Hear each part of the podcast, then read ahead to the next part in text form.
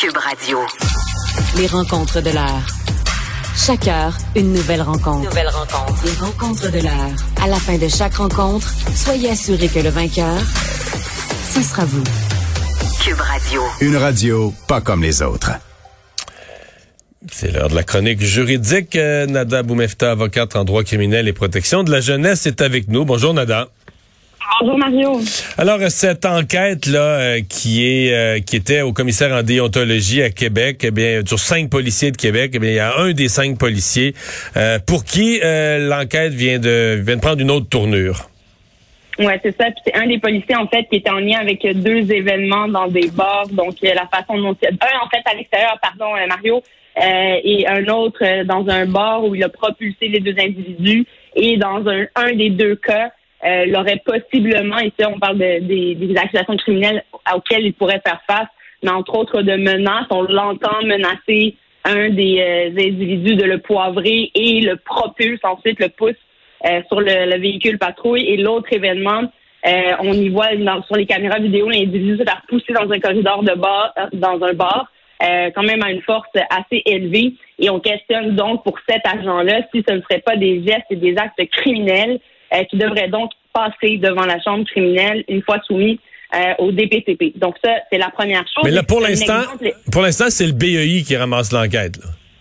Exactement. Et là, ce qu'on voit en fait, c'est que c'est les pouvoirs un peu du commissaire lorsqu'il fait des enquêtes de soumettre à la personne qui, à son avis, ou au groupe qui, à son avis, devrait pousser euh, ce dossier-là plus loin. Dans ce cas-ci, il l'a remis au bureau d'enquête indépendante qui, à la base, Mario, existe euh, lorsqu'il y a usage de force policière qui mène ou à la mort d'un individu, l'utilisation d'armes à feu policières qui mènent à des blessures ou la mort et à des euh, blessures sévères. Donc, ce sont des dossiers qu'on a jugés euh, nécessaires suivant un des agents qu'on voit sur ces deux vidéos-là d'aller à la prochaine étape.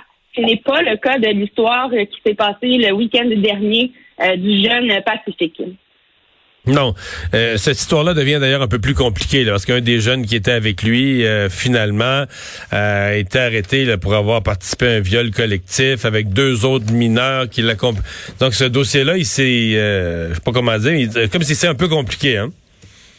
Ben, premièrement, c'est sûr qu'il faut se poser des questions sur les agissements, mais la question de l'importance d'ouvrir une enquête, par exemple, de BEI dans ce dossier-là, à mon avis, c'est vraiment sur la façon dont les policiers ont agi pour mener à des blessures sévères sur ce jeune homme-là.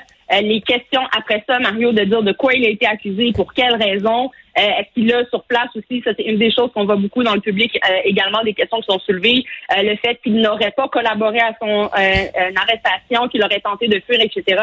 À la fin de la journée, Mario, il faut revenir vraiment à la séquence vidéo qu'on voit sur l'agissement du policier, sur ce mhm. jeune-là qui était déjà maîtrisé au sol.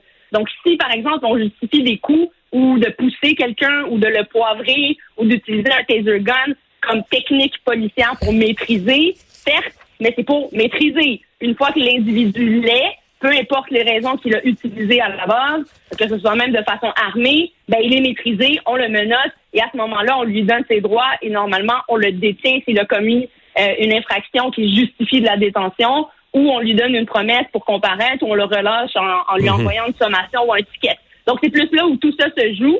Et je voulais, avec toi, peut-être, euh, si on a le temps, faire le tour euh, pour nos auditeurs de la distinction entre le BEI, euh, qu'est-ce que fait le commissaire et qu'est-ce qui se passe à l'étape de la déontologie policière. si tu permets. Oui, vas-y, vas-y, vas-y. de questions. Ben, vas-y, en fait. Non, mais en fait,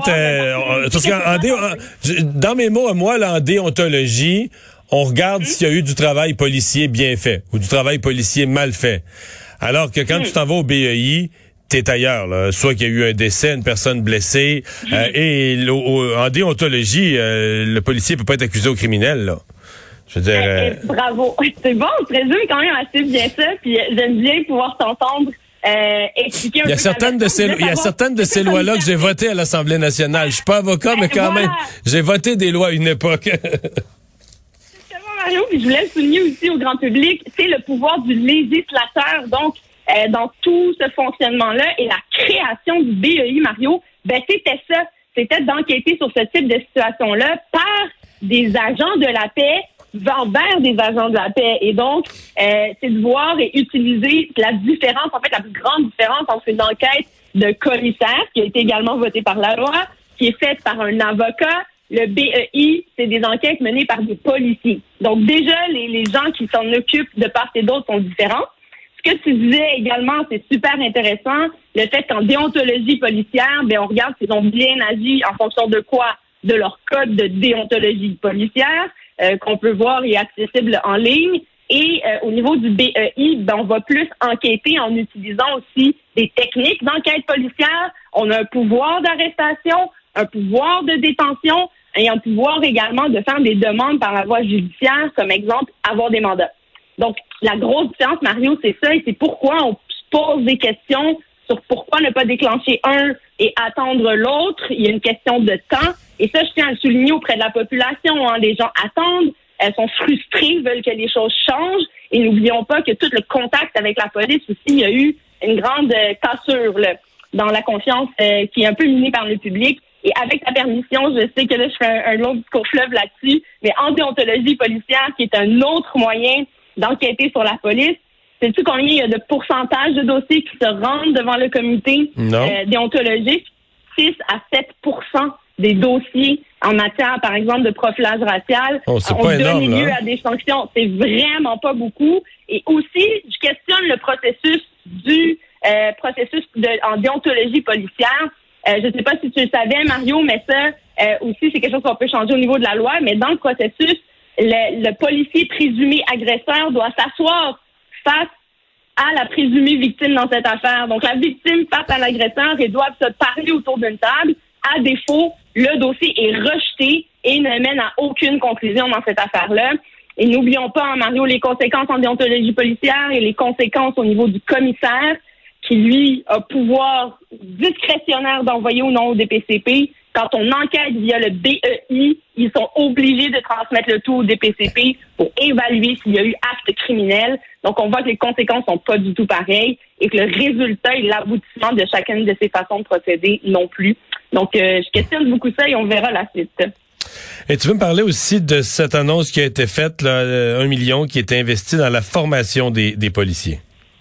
Oui, je pense que c'est très important. Puis c'est une annonce, là, évidemment, euh, qu'on salue, mais dont j'espère voir des résultats rapidement. Et c'est ce qui me fait malheureusement un peu douter, Mario, c'est qu'on parle à peu près de, de, quatre ans pour monter cette formation-là. Euh, moi, ça me frappe parce que je me dis que les statistiques existent. Il y a des juristes, il y a des gens qui ont également créé des formations en, termes d'intervention policière. On en a parlé la semaine dernière, euh, qu'ils soient plus calmes, qu'ils réagissent face à des situations euh, de stress différemment.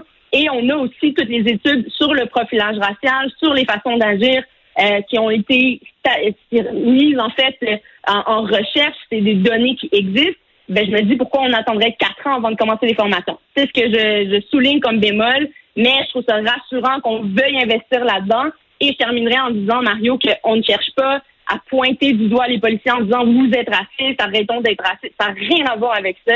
Euh, c'est très, c'est beaucoup, beaucoup du subconscient, c'est beaucoup, beaucoup des façons d'agir euh, générales qu'on pourrait, certains le qualifient comme ça, et je le qualifierais comme ça de systémique, au lieu de parler vraiment de, racisme en tant que tel. Mais au moins, on investit et on désire que ça change. Donc, je salue le gouvernement là-dessus.